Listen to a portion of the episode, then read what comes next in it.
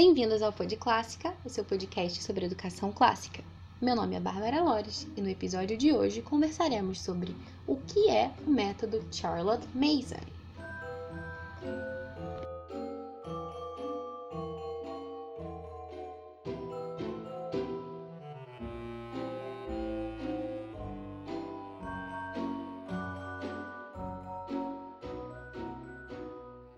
Eu não sei se vocês lembram, mas bem no finalzinho do primeiro episódio do Pod Clássica, eu falei para vocês que existe uma certa polêmica de algumas pessoas que dizem que o método Charlotte Mason não é educação clássica e outros que defendem lá, não, o Charlotte Mason é educação clássica. E, na verdade, eu disse que ia explicar um pouquinho melhor para vocês, né, por que que tinha toda essa discussão, toda essa querela. E eu pensei, chegou o momento. Porque eu quero contar para vocês, gente, um monte de coisas sobre o método Charlotte Mason. Um monte de coisas que eu aprendi. Coisas super práticas que a gente pode implementar no nosso dia a dia.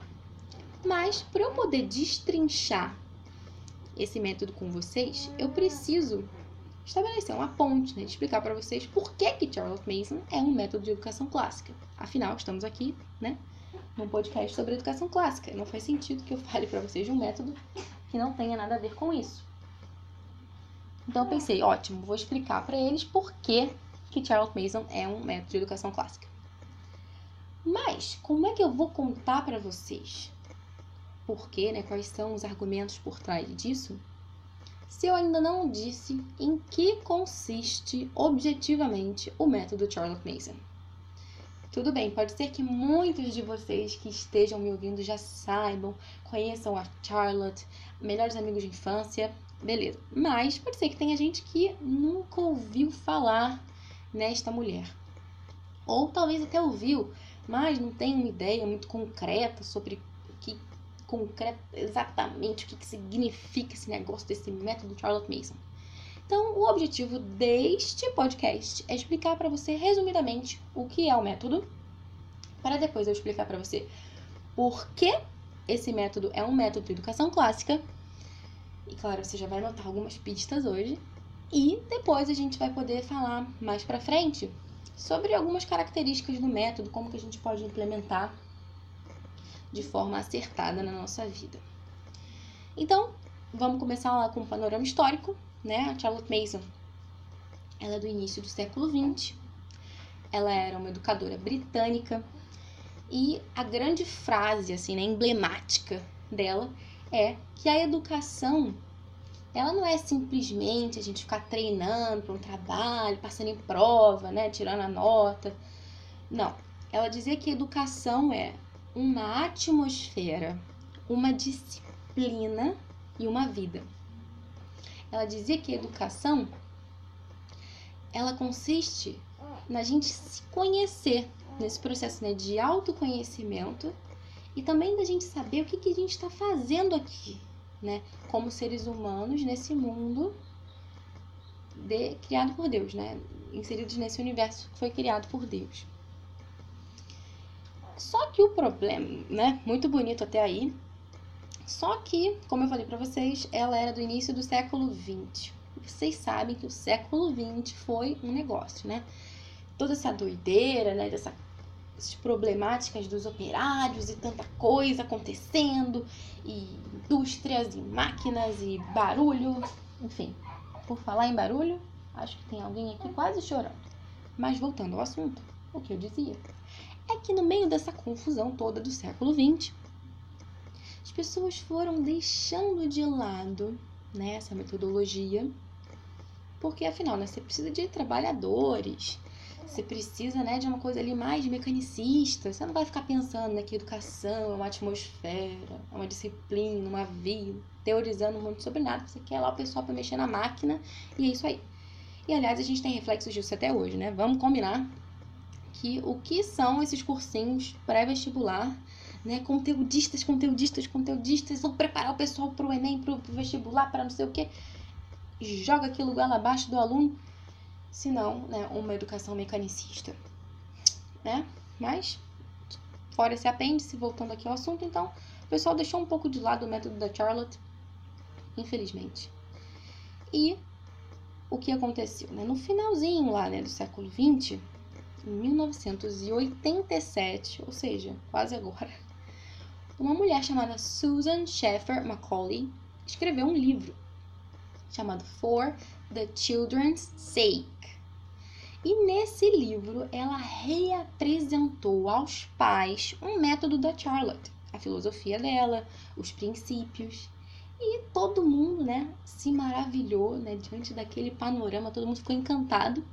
E aquilo começou a ganhar um fôlego novo, uma força nova, dentro de um contexto de famílias homeschoolers, né? Hoje em dia existem também escolas que trabalham com o método Charlotte Mason, mas na verdade, assim, grande parte do material que a gente encontra na internet tá em blogs de famílias que fazem homeschooling e vão lá dividir né, suas experiências, como que elas implementam, como elas concretizam aquilo na vida do dia a dia, como que se aplica o método com família grande, enfim. E na verdade, por falar nisso, né, de materiais na internet, eu quero divulgar para vocês dois sites que são assim fundamentais para você que conhecer um pouquinho mais. Um é o Ambleside Online. Você vai colocar lá. É, se escreve Ambleside, A-M-B-L-E-S-I-D-E online.org. Vou colocar o link direitinho para vocês lá na página do Facebook e aliás, se você ainda não curtiu a nossa página do Facebook, tá esperando o quê? Vamos lá, divulgar a educação clássica, manda para seus amigos, comentários, dúvidas, sugestões, vamos para frente. Então, você vai lá entrar no Ambleside Online, você vai ver que às vezes pode parecer um pouco difícil navegar nesse site. É um site em inglês e que tem muito conteúdo. E às vezes a forma, né, a apresentação dele não tem um design muito intuitivo, digamos assim. Então, quando você abre, pode parecer um site super chato, né? Enfim, com umas cores meio assim, nada convidativas, um negócio meio boring, né? Tedioso. Mas é um site, gente, é uma preciosidade. É um currículo gratuito, né? Para quem aplica o método Charlotte Mason. Para todas as idades, enfim, é, é excelente. É um material de excelência, realmente, e gratuito. Então, se você fala inglês, mesmo se você não fala, enfim, arrisca lá o Google Tradutor, ou então coloca sua dúvida nos comentários que eu te ajudo. Vale muito a pena conhecer. E um outro site que também é muito legal é o Simply Charlotte Mason. O Simply Charlotte Mason, como já diz né, o nome, é muito simples. Também é um site em inglês. Na verdade, existem poucos materiais sobre Charlotte Mason em português.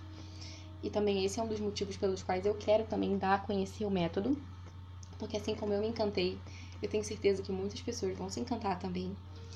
E esse Simple Charlotte Mason também é muito interessante. E como o nome já diz, ele é super simples de entender, ele categoriza tudo bonitinho, dá muitas ideias. Ele também tem um fórum e as pessoas vão lá comentar, tirar suas dúvidas, enfim, é muito legal. Também vou colocar o link para vocês lá.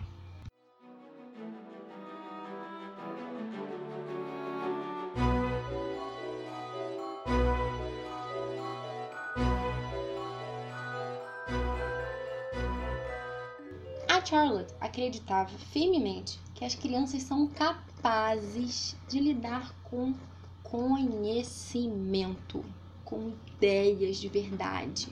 Eles não são simplesmente lá uns saquinhos em que a gente vai jogando conhecimento dentro deles, ou umas caixas vazias, umas cabecinhas ocas que a gente vai enchendo com informação jogando tudo lá dentro. Não ela acreditava que as crianças são capazes de ser expostas a ideias nobres, a coisas grandes, né? Através de livros, de arte, de música, de poesia. E como ela fazia isso, né? Eu vou explicar para vocês. Mas antes, deixa eu voltar lá naquela definição inicial para explicar para vocês o que, que ela queria dizer então com esse negócio de atmosfera, de disciplina, de vida, tá? Ok. Então, basicamente, quando a Charlotte fala né, que a educação é uma atmosfera, ela está se referindo, na verdade, àquele ambiente em que a criança cresce, em que a criança se desenvolve. Ela dizia que a criança ela vai absorver muita coisa desse ambiente da casa.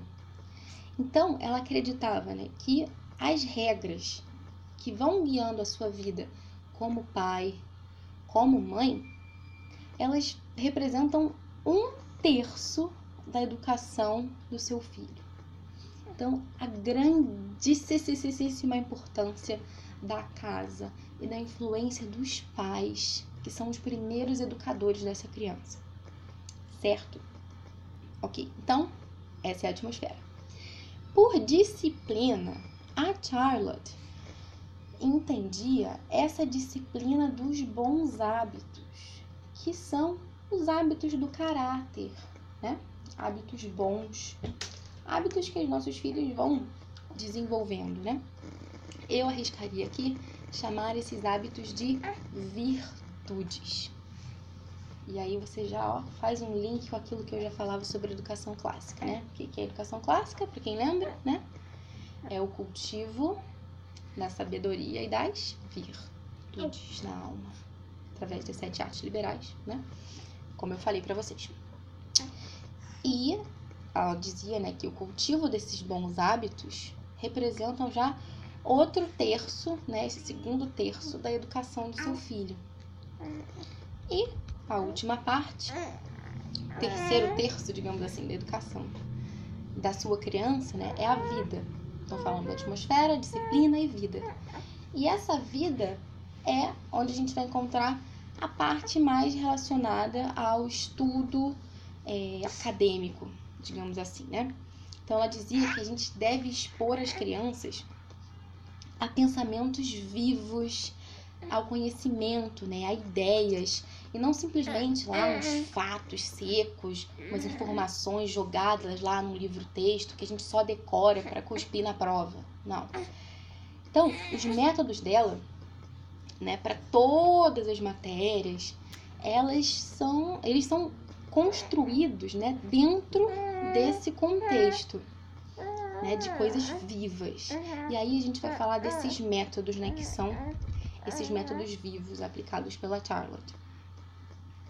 Tudo isso que eu tô falando para vocês agora tá no Simply Charlotte Mason. Agora essa, essa explicação que eu tô fazendo da definição. Mas como tá em inglês no site, eu achei que valia a pena eu falar para vocês em português, né, para que vocês possam é, ter acesso, né, os que não têm ainda uma fluência na língua inglesa ou que, enfim, não querem ler isso agora, estão lavando louça, enfim.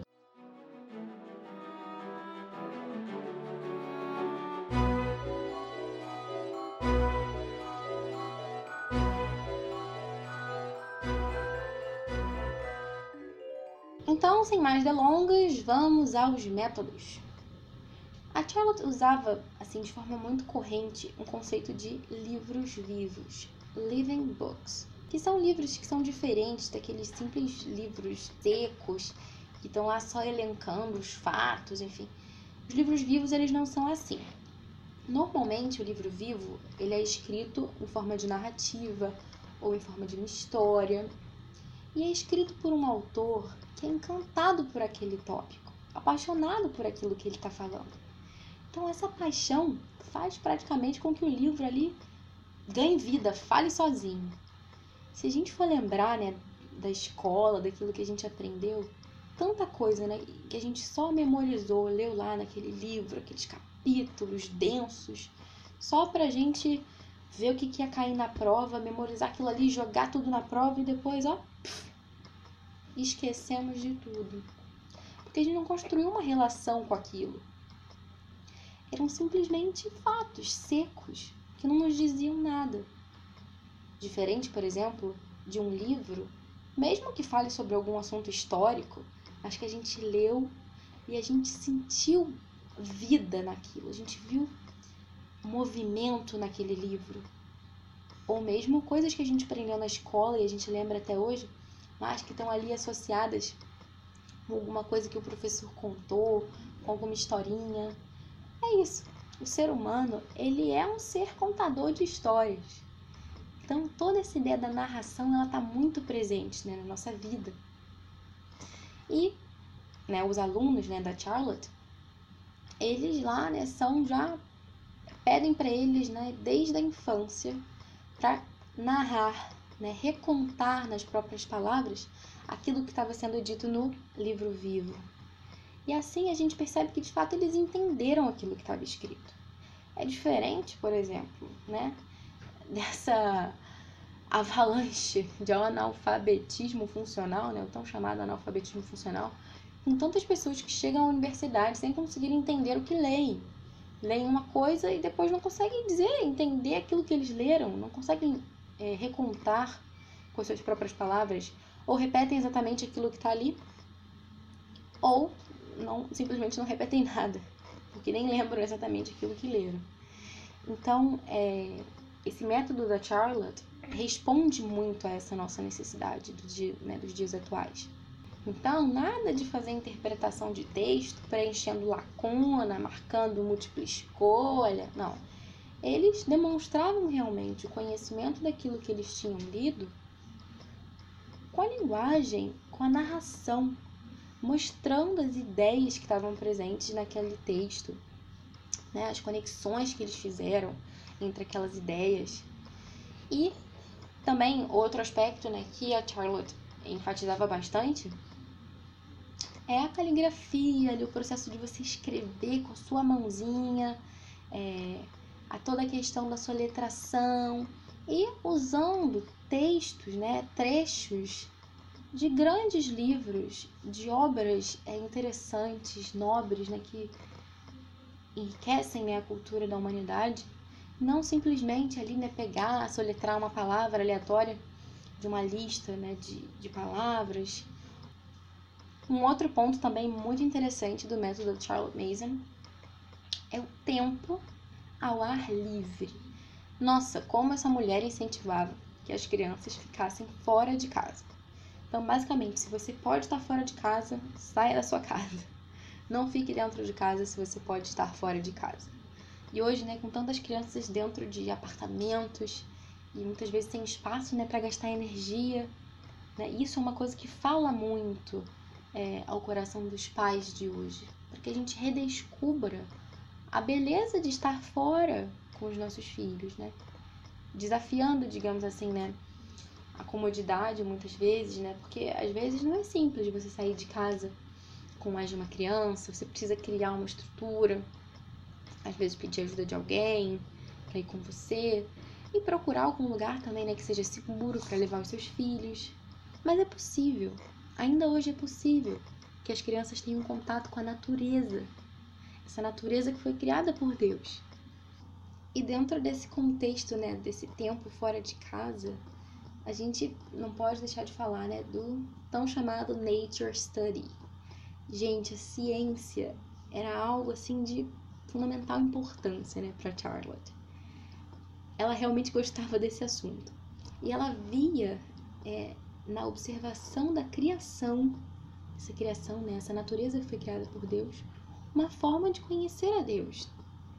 Então ela ficava muito animada né, com toda essa ideia das crianças do contato né, com a ciência e observando ali de perto. Então a gente encontra né, materiais riquíssimos sobre isso, das crianças observando insetos e diferentes tipos de folhas, estudando as árvores, enfim, ali, né, não precisa ir para um lugar longe da sua casa, às vezes ali a árvore que está na sua rua, aquele passarinho que canta na sua janela, que você não sabe o nome dele. É, Charlotte Mason dizia né, que as crianças elas deviam ser capazes de reconhecer alguns sons de pássaros e dizer, ah, esse aqui é o do passarinho X, ou do passarinho Y. Coisas que às vezes a gente não sabe, né? Às vezes a gente quer se aprofundar em coisas que estão longe, longe, mas não conhece ali, que está na esquina da nossa casa, aquela árvore que a gente não sabe o nome. E além disso, ela também introduzia obras né, de excelência, né, obras de grandes artistas, grandes compositores, pessoas que realmente contribuíram né, para a nossa cultura. E deixava que essas crianças tivessem um tempo conhecendo essas obras, mas não também de uma forma seca, assim, né? ah, você joga pintura, deixa lá para a criança ver, não. Vamos conhecer a vida desse artista, é, criar uma relação com ele também, ver, né, esse compositor, de onde que ele era, é, o que, que ele fazia no dia a dia. Aí também né, o conceito do, do método vivo, né? não só da coisa ali estática, parada na dela. E um último aspecto que eu queria ressaltar também, que também é muito característico do método Charles Mason, são as aulas curtas, né, de 10 a 20 minutos no máximo, estourando por cada assunto, né, para os menorzinhos, tempos maiores para os mais velhos, e com uma ênfase na atenção, né? Porque para você fazer uma aulinha de 15 minutos dar certo, é necessário ali que o seu filho, né, aquela pessoa que está aprendendo com você, esteja atenta. E como é difícil hoje em dia, né? Nessa, enfim, nessa grande gama de informações em que a gente quer tudo na velocidade de um clique, como é difícil a gente ser atento, escutar o que outra pessoa está falando pela primeira vez e entender sem estar ali constantemente dizendo: quê? Quê? O quê? Né? Ter atenção, foco naquilo que a pessoa está dizendo. E Charles Mason via a atenção como um hábito, voltando ali né, naquela explicação que eu dava no início sobre os bons hábitos. É, Charles Mason não dizia que ah, ou você nasce atento ou você não é, né? Então não fica aí, né? Se conforme, né? Já que você é uma pessoa desatenta, você nunca vai aprender nada direito. Não. Claro que existem pessoas que são mais atentas do que outras, né? naturalmente. Assim como também tem pessoas que têm um talento maior para música ou para o desenho. Eu, pelo menos, desenho muito mal. Mas, se eu entrasse num curso e treinasse o meu desenho, eu acredito que chegaria a desenhar de forma regular, de forma decente, né? Não seria nenhuma obra-prima, mas eu conseguiria fazer alguma coisa se eu treinasse e me esforçasse. Ou se eu entrasse numa aula de música, aprendesse a tocar um violino, né, que eu não sei nem direito a posição, como segura esse negócio, se eu me esforçasse eu conseguiria. Então, a mesma coisa a atenção. A atenção, ela é um hábito, ou seja, a gente pode trabalhar isso nos nossos filhos.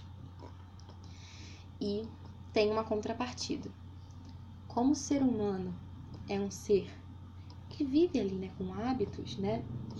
Se a gente não coloca ali né, intencionalmente esse propósito de ajudar os nossos filhos a serem atentos, a dar a eles os meios para que eles trabalhem esse bom hábito, infelizmente eles vão trabalhar outro hábito, que é o hábito da desatenção. Mas isso aí já é um assunto para outro episódio, quando a gente for conversar sobre os hábitos dentro dessa perspectiva Charles Mason e a importância da atenção e o que, que a gente pode fazer para cultivar isso. Se esse assunto te interessa, deixa aí um comentário, faça a sua sugestão.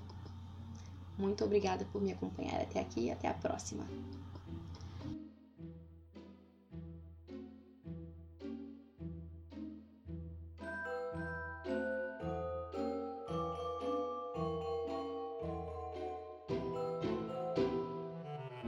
Você ouviu o Pod Clássica, primeira temporada, episódio 3.